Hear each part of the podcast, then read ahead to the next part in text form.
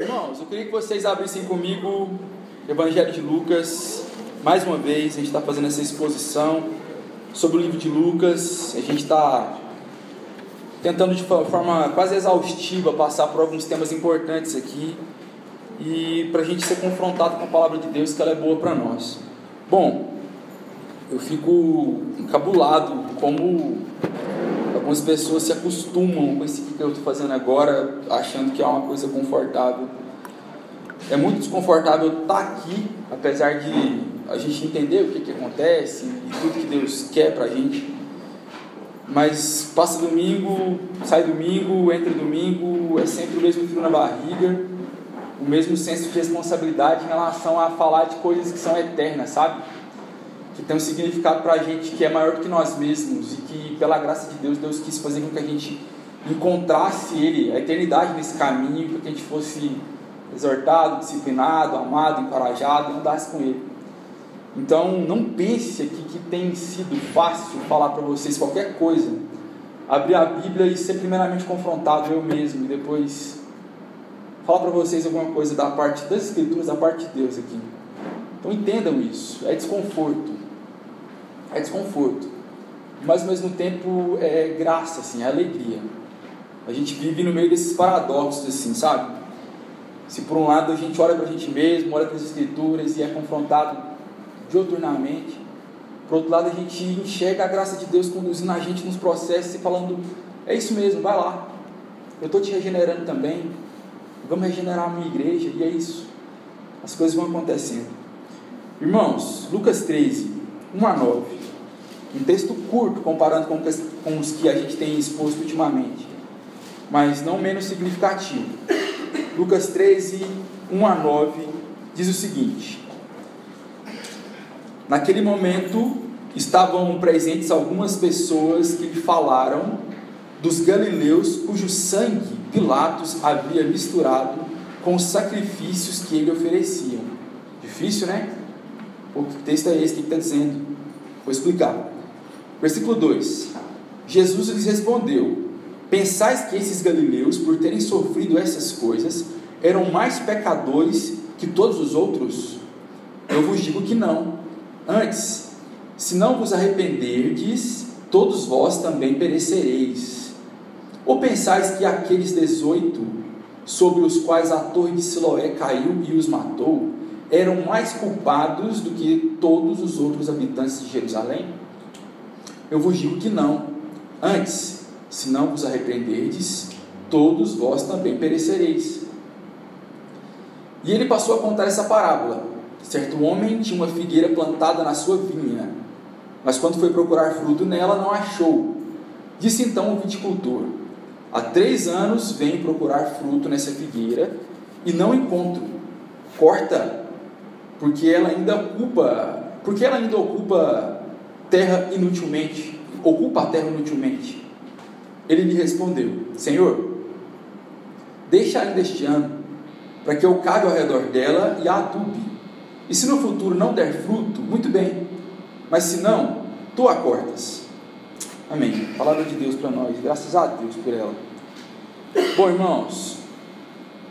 Bom, esse texto nos faz necessariamente meditar sobre algumas doutrinas essenciais da igreja de Jesus.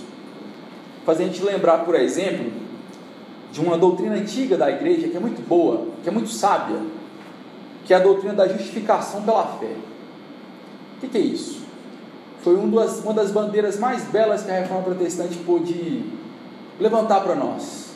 A doutrina da justificação pela fé. Eu não tenho que pagar nada.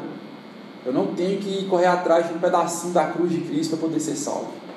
Eu não tenho que dar uma volta ao mundo. Eu não tenho que fazer nenhum malabarismo com o meu corpo, com a minha mente, para que eu seja salvo, para que Jesus me salve não tem que comprar água ungida, não tem que comprar toalha, não tem que comprar tijolo, não tem que comprar nada. A justificação pela fé fala de um Cristo que, de forma misericordiosa e graciosa, resolveu nos substituir na cruz, onde a cruz não é só um ato de amor, mas também um ato de ira. Porque Deus, quando quis jogar toda a sua ira justa sobre a criação que caiu, Ele pegou o seu filho e jogou toda a sua ira justa em cima do seu filho. Porque a gente não suportaria isso. E é isso que a Bíblia fala para nós. E é isso que a gente entende como justificação pela fé. E agora a gente é justo. Por quê? Porque a gente criou nessa palavra. Porque a gente entendeu que essa palavra é a palavra da verdade e isso fazia sentido para nós.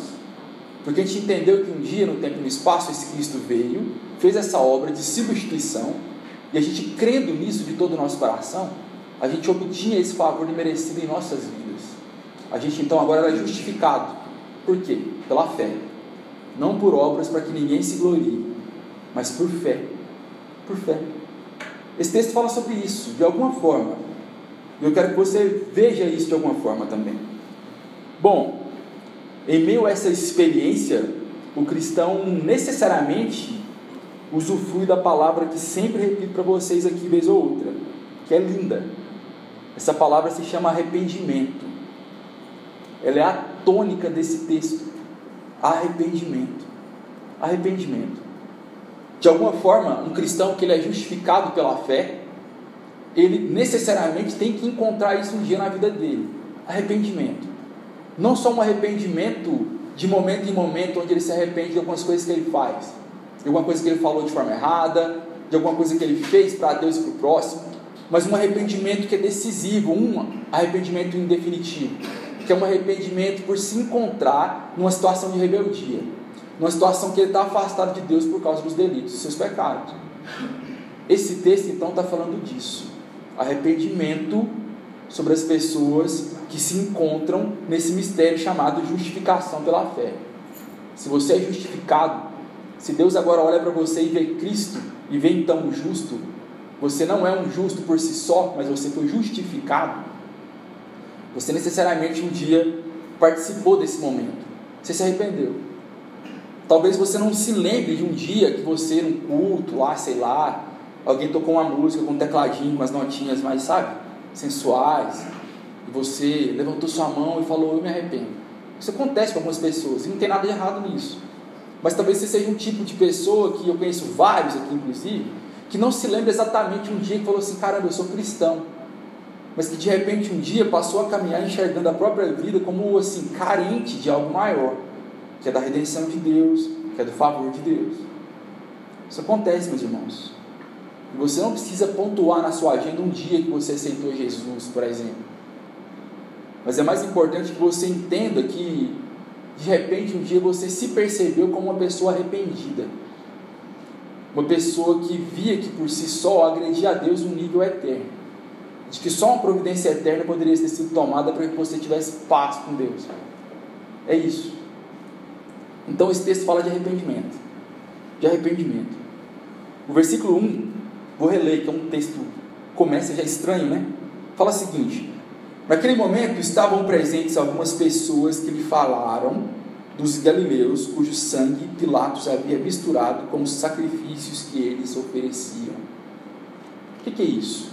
Tinha um pessoal que seguia Jesus, que perguntou algumas coisas para ele e indagou ele é, sobre esse fato que aconteceu de um Pilatos que era o governador daquela parte da Galileia e sobre o que Pilatos fez por pura diversão sobre aqueles galileus que foram para o templo prestar algum culto e fazer algum tipo de sacrifício.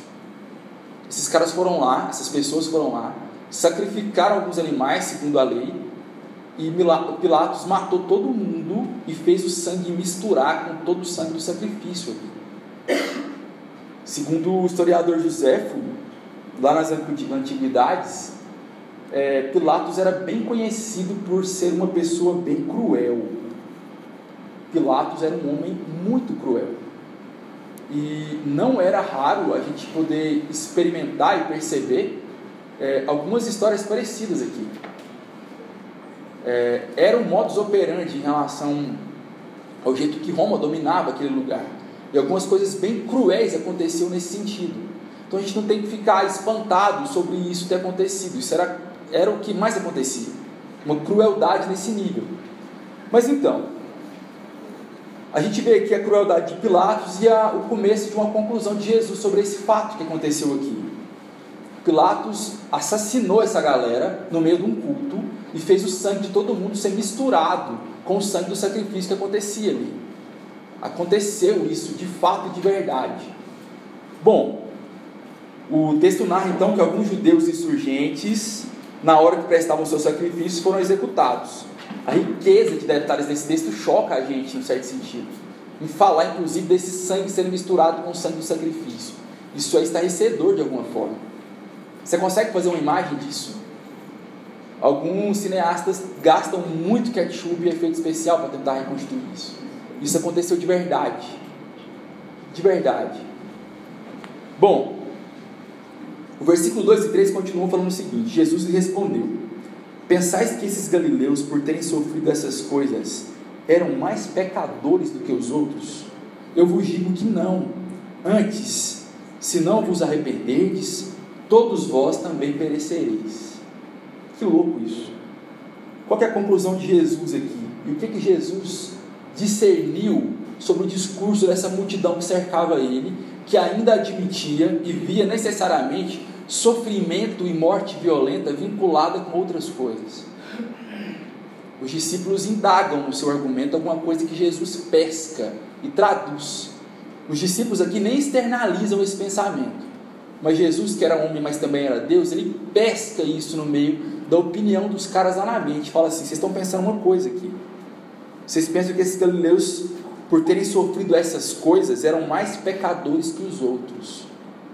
Eu vos digo que não. Se não os arrependerdes, todos vós também perecereis. Bom, era sustentado no imaginário coletivo de todo mundo ali que desgraças eram necessariamente castigo de Deus pelo pecado. Vocês lembram da narrativa de Jó? Vocês lembram das indagações que os amigos de Jó faziam para ele? Querendo achar algum efeito, alguma causa necessária do sofrimento dele que tentasse mostrar por A mais B que ele estava sofrendo alguma maldição ou coisa do tipo? Bom, era sustentado nessa época, e desde então, e até aqui a narrativa vê de Jesus, que essas desgraças eram necessariamente castigos de Deus pelo pecado. Jesus fala que não. Jesus fala que não. Versículo 3: Eu vos digo que não, antes, se não vos arrependerdes, todos vós perecereis. Bom, sem arrependimento, então a gente conclui com a palavra de Jesus: todos perecem. Todos perecem sem arrependimento. Entenda que Jesus transcendeu o esquema da desgraça que, sobre, que caiu sobre esses seres humanos ali. Jesus fala que eles perecem sem arrependimento num nível muito mais profundo. Porque nem era falando sobre essa desgraça física que acometeu esses galileus que foram mortos dentro, da, dentro do lugar que eles prestavam culto. O que, que a gente conclui com isso? Que não há uma conta matemática exata do tipo jeito de viver é igual a um jeito de morrer trágico ou não. Não há isso. Alguns provérbios alguns salmos falam para a gente isso de que o sol nasce para o justo e para o injusto. Salomão, no final da vida, olhou para tudo ao redor dele e falou assim: caramba, que coisa zoada. Porque tem gente que guarda a lei a vida inteira, tem gente que ama a Deus e tal, e termina de um jeito muito zoado, muito triste, muito ruim. E tem gente que só desonra a Deus a vida inteira e vai terminar lá, ó, bem, rico, rodeado de coisas que satisfazem a carne. Teoricamente, aos olhos de toda uma criação caída, aquilo é terminar bem. Mas não. Jesus conclui então aqui que não há um jeito de fazer uma conta matemática do tipo viver zoado, vai morrer uma morte zoada. Tem gente que não. Tem bandido que vai se dar bem, cara. Que louco isso. Que triste saber disso. Tem gente que vai viver uma vida dissoluta do jeito mais errado, e vai terminar aos olhos de um mundo caído muito bem.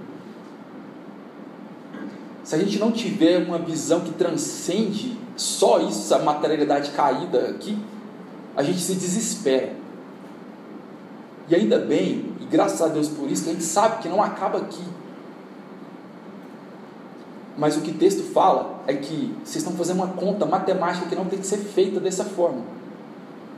Antes, esse tipo de coisa que acontece, esse tipo de catástrofe que visita algumas pessoas, tem que levar a gente a entender o seguinte: eu tenho que me arrepender, porque eu não sei o meu futuro. E o que aconteceu com esses caras pode acontecer comigo.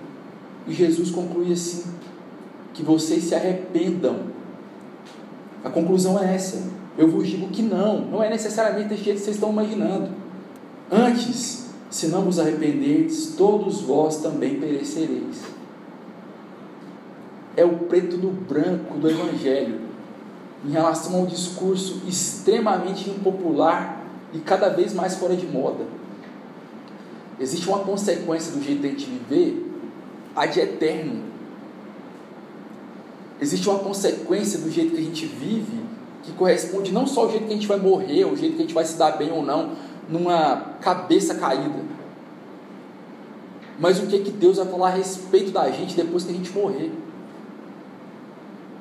Se vocês estão julgando gente que está se dando mal na vida e achando que a mão de Deus não está sobre eles, toma cuidado com o que você julga rapidamente. Porque você pode estar com a vida extremamente ajustada, num nível até meio farisaico, mas ao mesmo tempo, no frigir dos ovos, em última instância, lá no seu ser, sua vida está mais suja do que pau de galinheiro. Entende? Por isso que Jesus conclui esse raciocínio, nem é falando da tragédia, mas falando de quem estava vivo agora. Jesus conclui o raciocínio, nem era falando de gente que morreu. Jesus não faz um culto fúnebre para os caras. Jesus fala com quem está vivo. Vocês estão vendo o que aconteceu lá? Então tratem de arrepender vocês todos aqui. Tratem de experimentar essa vivência dessa palavra linda, que alguém um dia entendeu que ela era feia e humilhante, mas não é. Ela é humilhante sim, mas ela é linda, porque ela nos submete ao nosso Criador, porque ela faz a gente viver a nossa vida de um jeito melhor que o ser humano pode experimentar, debaixo da graça de Deus, arrependido, colocando a nossa vida nos eixos para que Jesus nos diga como é que é viver já que ele é o ser humano que viveu sem pecar. Entende? É assim que a gente tem que raciocinar. É assim que a gente tem que ver catástrofes que às vezes não tem explicações assim. E falar assim, caramba, aconteceu, velho. A minha certeza da soberania de Deus não tem que fazer eu viver de um jeito fatalista. Antes, eu tenho que lembrar que se eu estou vendo isso é porque eu não morri. E se eu e muitas pessoas não morreram e estão presenciando isso que aconteceu, que foi triste, que foi catastrófico, eu tenho que lembrar da palavra eterna de Jesus, onde ele concluía em relação a isso: arrependa-se. Eu tenho que me arrepender. Eu tenho que buscar nas minhas orações para que o Espírito Santo produza esse fruto dentro de mim: arrependimento. Humilde arrependimento, que faz a gente viver de um jeito extremamente satisfatório. Satisfação, satisfeito, pleno, arrependido. A gente não pode subestimar os efeitos da queda em nós. A gente não pode achar de jeito nenhum que porque a gente faz uma coisa boa ou outra, que porque pela graça de Deus, pela revelação comum geral de Deus, porque algum motivo eu tenho algo dentro de mim que me transcende, eu consigo servir as pessoas, amar as pessoas, eu achar e concluir então que eu não tenho nada para me arrepender. Meus irmãos, nós cremos em Jesus. E nós entendemos que Rousseau errou um dia. Por mais que ele tenha escrito ótimas coisas.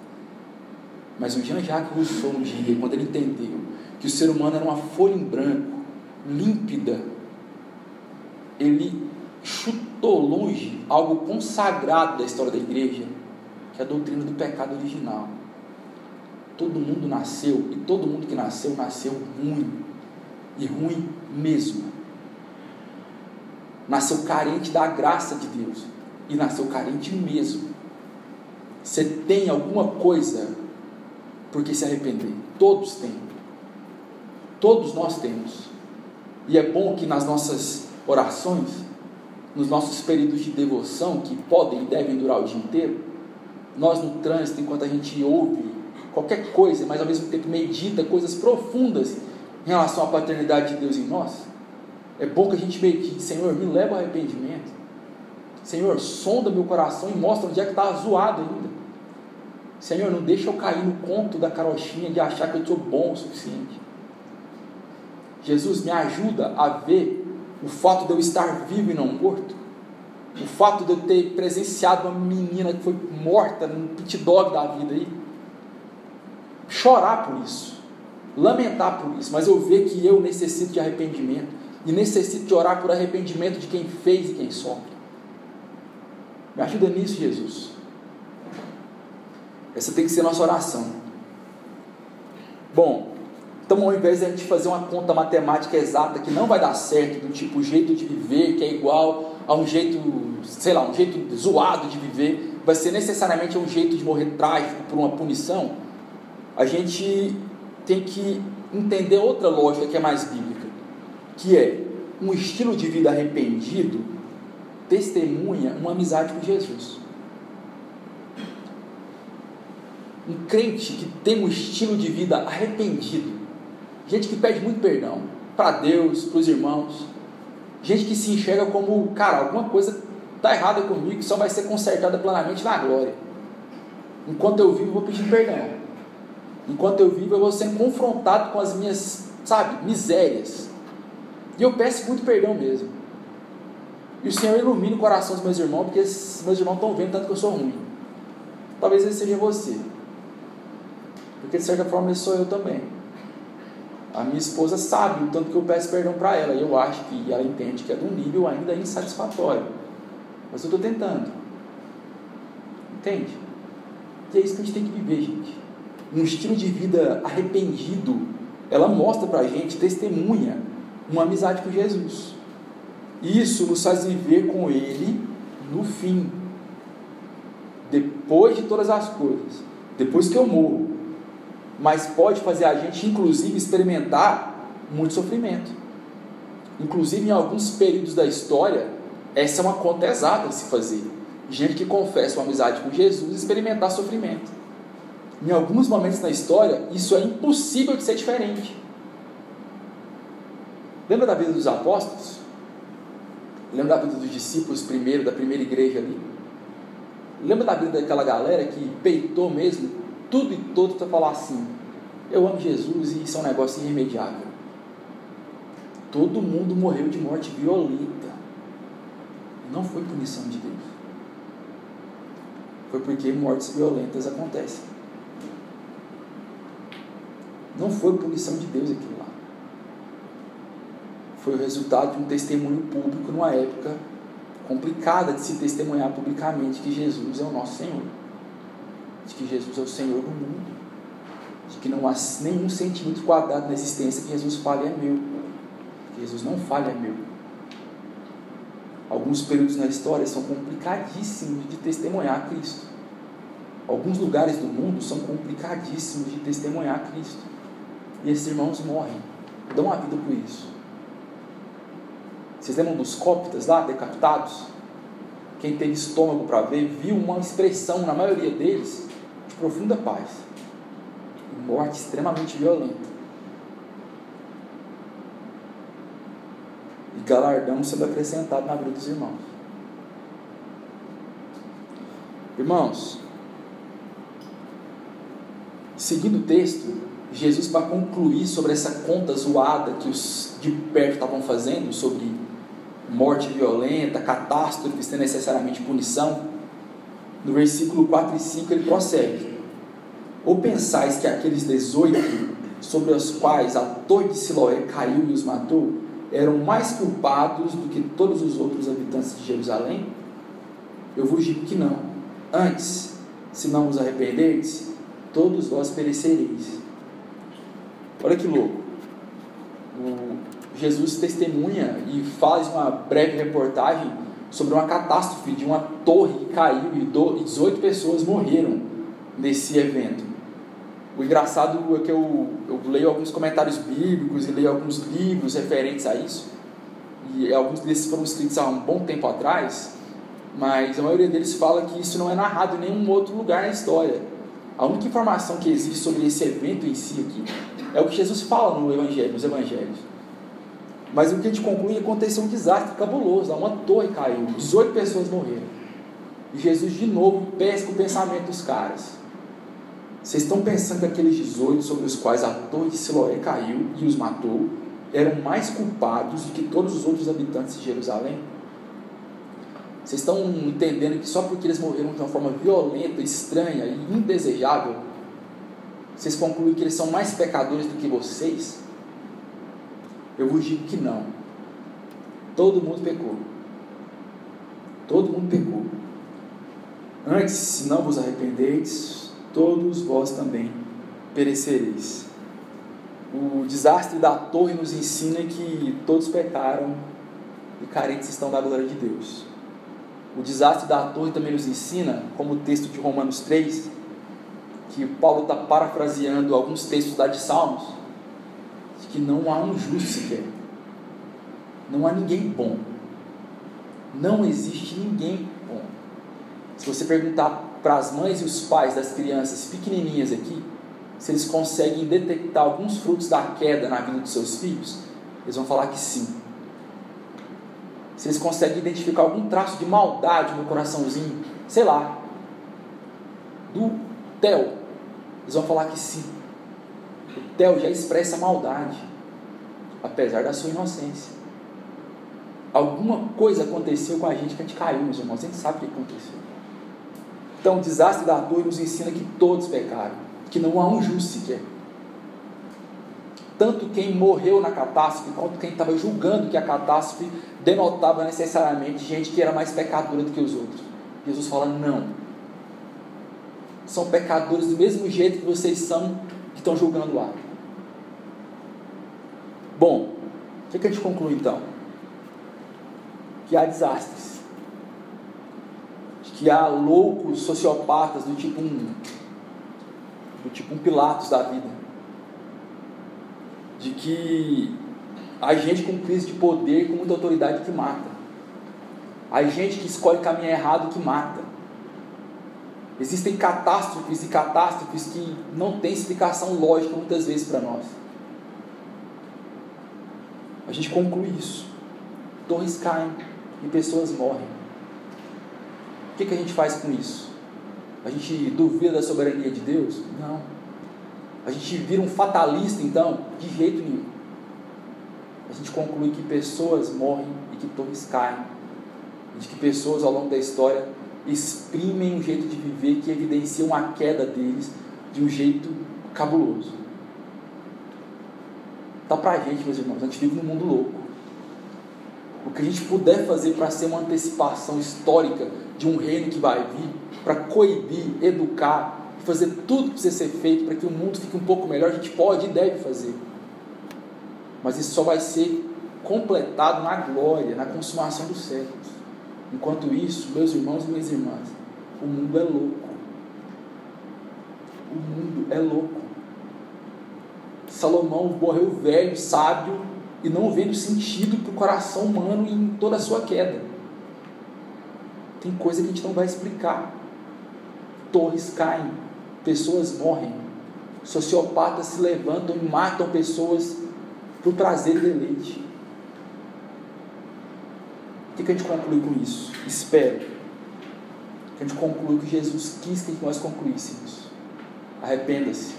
Quem morreu lá não era mais nem menos pecador do que você. Se você viu algo muito bizarro escandaloso, que sirva para você reavaliar a sua vida agora. Sabe por quê? Porque Jesus fala inclusive de perecer. Esse é o termo.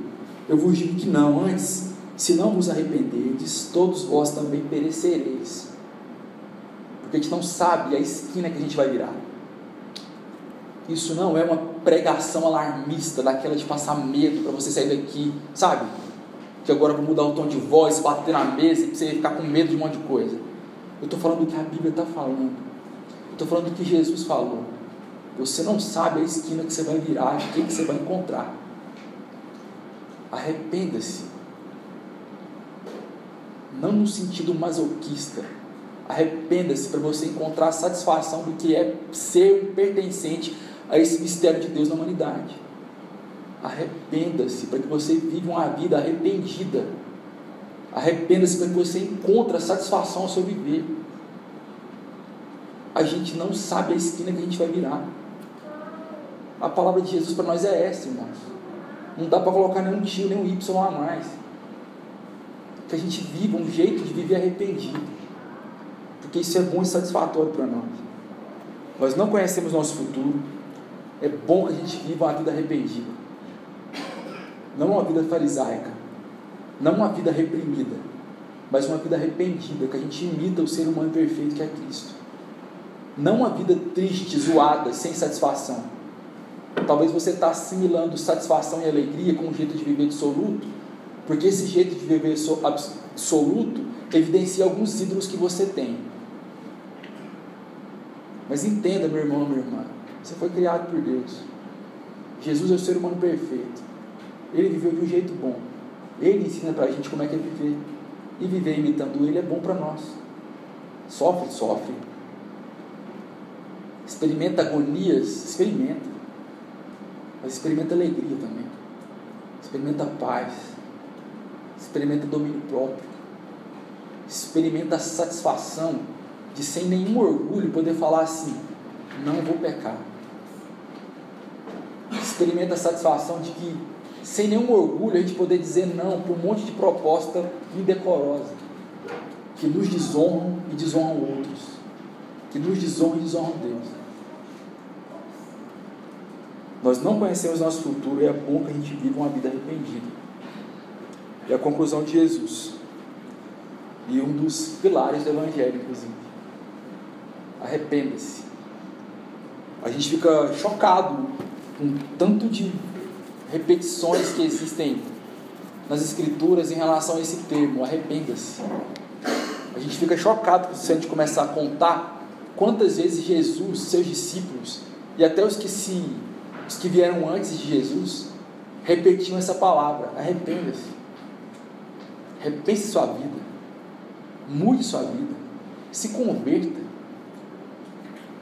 Mude o jeito de pensar de viver. Pare de pecar por omissão ou por comissão. Arrependa-se. Busque em Jesus um jeito de viver que satisfaz. Essa é a mensagem fora de moda, que é a mensagem do Evangelho. Essa é a mensagem que muitos púlpitos não têm falado mais, mas é a mensagem do Evangelho. Essa é a mensagem que muitos, num ímpeto, num afã de tentar ser muito relevante ou muito social, esquecem de dizer, esquecem de demonstrar essa maior demonstração de amor, que é falar para um amigo: você está errado. Eu não sei como agradecer as inúmeras vezes que eu fui confrontado por pessoas que são amigas pessoas que, são, que me conhecem, pessoas que chegaram a me falar assim: você está errado, você precisa se arrepender. Talvez eu não conheça uma demonstração de amor tão difícil, mas ao mesmo tempo tão relevante, tão boa para nós. Você tem amigos assim? Você gostaria de construir amizades assim? Que não vai entrar num ímpeto farisaico de ficar medindo o comprimento da saia, sabe? O tamanho da manga, mas que conhece você metaforicamente, é claro, desnudo, e sabe quem você é, e vai falar assim: você está errado, você precisa se arrepender. Onde você também vai ser humilde o suficiente para escutar isso de outras pessoas. Você tem amigos e amigas assim? Você tem amigos e amigos que te auxiliam nessa jornada? Se não, ore por isso. Busque isso. Expõe a sua vida para que isso aconteça com você. Isso é bom para nós. Um estilo de vida arrependido é um estilo de vida dos discípulos de Jesus. Lembra da vida de Pedro, que era o primeiro a falar, que era o primeiro a dar as ratas lá, mas também quando acertava, acertava assim, como um campeão. Esse era o Pedro, que nega Jesus três vezes, mas que chora depois que vive uma morte violenta por não negar esse Cristo no futuro. Esse é um cara que tinha um estilo de vida arrependido. Isso é bom para nós. O texto prossegue. E a gente vai caminhando para a conclusão. O texto prossegue com Jesus fazendo uma coisa que ele gostava de fazer, contar uns causos. Os causos de Jesus tinham uma aplicação boa, eterna, inclusive. Depois que Jesus cita esses catástrofes, refaz uma conta errada que os discípulos estavam fazendo, ou as pessoas que estavam acompanhando ele, ele prossegue. E ele passou a contar essa parábola. Certo homem tinha uma figueira plantada na sua vinha, mas quando foi procurar fruto nela, não achou. Disse então o viticultor: Há três anos venho procurar fruto nessa figueira e não encontro. Corta, porque ela ainda ocupa a terra inútil. Por que, que ela ocupa a terra inutilmente? Ele lhe respondeu: Senhor, deixa ainda este ano, para que eu cave ao redor dela e a adube. E se no futuro der fruto, muito bem, mas se não, tu a cortarás. Irmãos, a segunda parte do texto, Jesus continua falando de arrependimento. Só que ele continua falando de arrependimento e da evidência dele na nossa vida, que são frutos de arrependimento. Essa é a metáfora. A figueira, com três anos, determinada época do ano, ela tinha necessariamente, por ser uma figueira, que dá um fruto. Necessariamente. Se não acontecesse isso, ou ela era uma anomalia, ou era uma falsificação de, de figueira, ou era um negócio muito zoado que não era uma figueira. Que não era uma figueira. Em outra parábola, Jesus conta uma história de uma figueira também. Que o cara passava pelo caminho, que naquela época do ano a figueira necessariamente tinha que dar fruto. Jesus passa uma vez não vê, depois passa e volta e não vê de novo e manda secar. Por quê? Porque Jesus é mau? Porque Deus é mau? Não. Porque não suporta fraude. Porque a balança enganosa é a abominação do Senhor. Porque folhas frondosas que mostram para o mundo inteiro que aquilo é uma figueira, uma figueira, quando chega alguém, ou Jesus, ou Deus, ou algum irmão, ou algum necessitado lá e não vê fruto nenhum, aquilo é uma fraude. Aquilo é uma fraude. Cristãos podem ser fraudes. Cristãos, você pode olhar para alguns de longe e ver folhas frondosas uma copa gigantesca, uma pompa e uma circunstância que faz todo mundo achar que dali brotam frutos selecionados para serem exportados. E quando se chega lá, não tem nada para comer. É fraude. É fraude. A parábola conta que existia uma fraude dessa há três anos que não produzia fruto nenhum. O dono do negócio falou assim: está ocupando terra e quem cuidava falou assim: vamos dar mais uma chance. Deixa eu cavucar aqui em volta. Deixa eu colocar esterco. Deixa eu adubar. Se brotar fruto, bom demais. Se não brotar, o Senhor mesmo vai tirar. É o que o texto diz.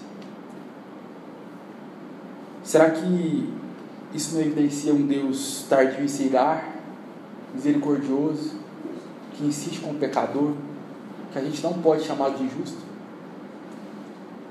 Será que a gente não vê uma evidência de um Deus que nos dá chances, que nos ensina a arrepender, que insiste com a gente, nos convida ao arrependimento todos os dias? É muito difícil pregar, irmãos, acreditem em mim. Porque não dá para você pregar tentando fazer alguma, sabe, pensando em alguém específico, é uma coisa meio desonesta se você faz isso. Então é difícil você pegar um tipo de informação dessa e admitir que no meio de uma audiência toda, se você colocar a internet ainda, é um negócio muito mais louco, de que há pessoas e pessoas, corações e corações, necessidades e necessidades, quedas e quedas, lugares e lugares em relação com Deus. Mas será que esse não é o seu lugar aqui? Será que você não se identifica com essa figueira que não produz fruto? De que ao mesmo tempo você se entristece com a sua condição de não frutificar em nada, de não alimentar ninguém, de seu fruto não servir a Deus em nada, e você ser uma fraude. Mas será que ao mesmo tempo você não consegue se alegrar em ver que o próprio Cristo intercede por nós junto ao Pai e fala assim: vamos esperar mais? Não lança fora agora não. Vamos esperar pelo arrependimento. Vamos cavucar em derredor. Vamos jogar um esterco, um estrume. Vamos disciplinar de alguma forma. Vamos sacudir. Vamos soprar no ouvido. Mas vamos fazer alguma coisa antes de lançar fora. Será que essa é a sua condição? Se for, meu irmão, sem tristeza, mas que a sua tristeza não te trave na caminhada. Se for, meu irmão, se alegre, mas não se alegre num jeito a admitir que isso é uma graça barata, que agora isso não vai ter implicações na sua vida a cortar sua carne. A graça barata é aquela que não cobra discipulado, que não cobra cruz. A graça cara é essa que a gente olha para a gente mesmo e vê que a gente não tem possibilidade nenhuma de salvar a gente mesmo. Mas ao mesmo tempo a gente vê que no meio a tanta podridão no nosso coração, na nossa vida, a gente viu um Cristo que quis não só salvar a gente, mas inclusive insistir para que a gente se arrependesse, para que a gente mudasse a nossa vida, para que a gente caminhasse com Ele. E que pela graça dele, colado nessa videira verdadeira que é Ele, esse ramo, ou essa árvorezinha aí que você é e que eu sou, a gente possa dar o mínimo de fruto possível, que pode fazer pelo menos um caldo na vida de alguém. Que pode nutrir alguém, nem que seja em um minuto, mas já é um fruto. Já é um fruto. Essa é sua vida, meu irmão e minha irmã. Essa é sua vida. Que a gente possa meditar mais sobre isso. Que a gente possa entender todas as oportunidades que Deus nos dá quando a gente vê o noticiário, quando a gente vê catástrofes, para a gente chorar sobre aquilo, para a gente ver a condição do humano, a condição que a gente chegou, para a gente ver que mundo louco que a gente vive, para a gente também profanar qualquer ídolo que se levanta para tentar dar uma solução para aquilo que não vem de Deus. Mas que acima de tudo, a gente possa olhar para aquilo e falar assim: aquilo é para que eu me arrependa. Eu não morri. Se eu estou vendo e lendo, é porque eu estou vivo. Senhor, me ajude a viver uma vida arrependida. Senhor, me ajude a ser uma árvore, uma figueira que dê figos. Senhor, me ajude a ser uma árvore da qualidade de árvore que eu sou, a dar o fruto esperado na minha árvore. Senhor, me ajude a alimentar os outros. Senhor, me ajude a ter frutos de arrependimento. Senhor, faz com que a minha vida transcenda a mim mesmo. Faz com que eu enxergue que só para mim mesmo é egoísmo e evidencie alguém que não te conhece. Cristo Jesus me ensina a orar, me leva ao arrependimento. Espírito Santo de Deus habita em mim, faz viver de um jeito que te agrada, que floresce e frutifica. Que as pessoas, ao me verem de longe, verem uma árvore frondosa, que a expectativa delas não seja frustrada eu consiga dar alguma coisa para quem estiver passando. Que se o Senhor vier me visitar, que tenha alimento para o Senhor repartir. Se eu for na minha casa, minha dispensa literal ou na dispensa do meu coração tenha alguma coisa para que algumas pessoas usufruam e vejam o Senhor te glorifiquem. Ajuda a gente a viver, Jesus. Ajuda a gente a viver de um jeito arrependido. Essa tem que ser nossa oração. Amém? Vamos orar? Senhor Jesus, obrigado pela sua vida, obrigado pelas suas palavras, Pai. Obrigado que, se por um lado a gente confronta a nossa vida com essa palavra, por outro lado a gente vê que o Senhor facilitou a nossa vida, porque o Senhor já disse tudo. Obrigado pela sua palavra, Jesus. Obrigado porque o Senhor faz a gente entender a vida de uma maneira mais sábia. Obrigado, Jesus, porque o Senhor nos dá oportunidades periódicas para que a gente se arrependa. Jesus nos leva ao arrependimento. Nos leva a ter o arrependimento, não só como aquele dia que a gente lembra ou se lembra que a gente deu a nossa vida para o Senhor, mas a gente a entender o arrependimento como um estilo de vida, Pai. Ajuda a gente a viver de um jeito arrependido, Jesus. Ajuda a gente a levar a nossa vida ao seu altar todos os dias, nesse monastério que a gente tem, que é o nosso quarto. Ajuda a gente, Pai, a orar, Ajuda a gente a levar a nossa vida cativa ao Senhor e muda a nossa vida, Pai. Aduba a gente, Pai. Aduba a gente, Pai. Faz a gente frutificar para a glória do Senhor. Essa cidade clama, Pai. Essa cidade clama. Ajuda a gente, Pai. A dar frutos. Que o Senhor nos ensine, nos instrua. o Senhor pegue na nossa mão, Pai. O Senhor fala, Pai, na Sua palavra que o Senhor é um Pai que disciplina. E que é uma demonstração de amor quando o Senhor pega uma árvore e apara os seus ramos, corta coisas que não que estão sobrando. Sejamos esses então, Pai. Que sintamos essa dor mesmo, mas ao mesmo tempo que isso promova galhos saudáveis que frutificam muito e que alimentam muito, Pai. Ajuda a gente nisso, Pai. Os mistérios do Senhor são mais satisfatórios que as nossas soluções. Ajuda a gente a viver nisso que quando a gente for confrontado com o mistério do Senhor, que bate na nossa casa, na vida dos nossos amigos, que agride a gente de alguma forma, que a gente veja isso como uma oportunidade de a gente se arrepender. Que o amor do Pai, que a graça do Filho que nos explica a vida, que nos dá sentido, que as consolações do Espírito que habitam em nós se façam presentes e nos ajudem a frutificar até que o Senhor venha nos buscar. Em nome de Jesus.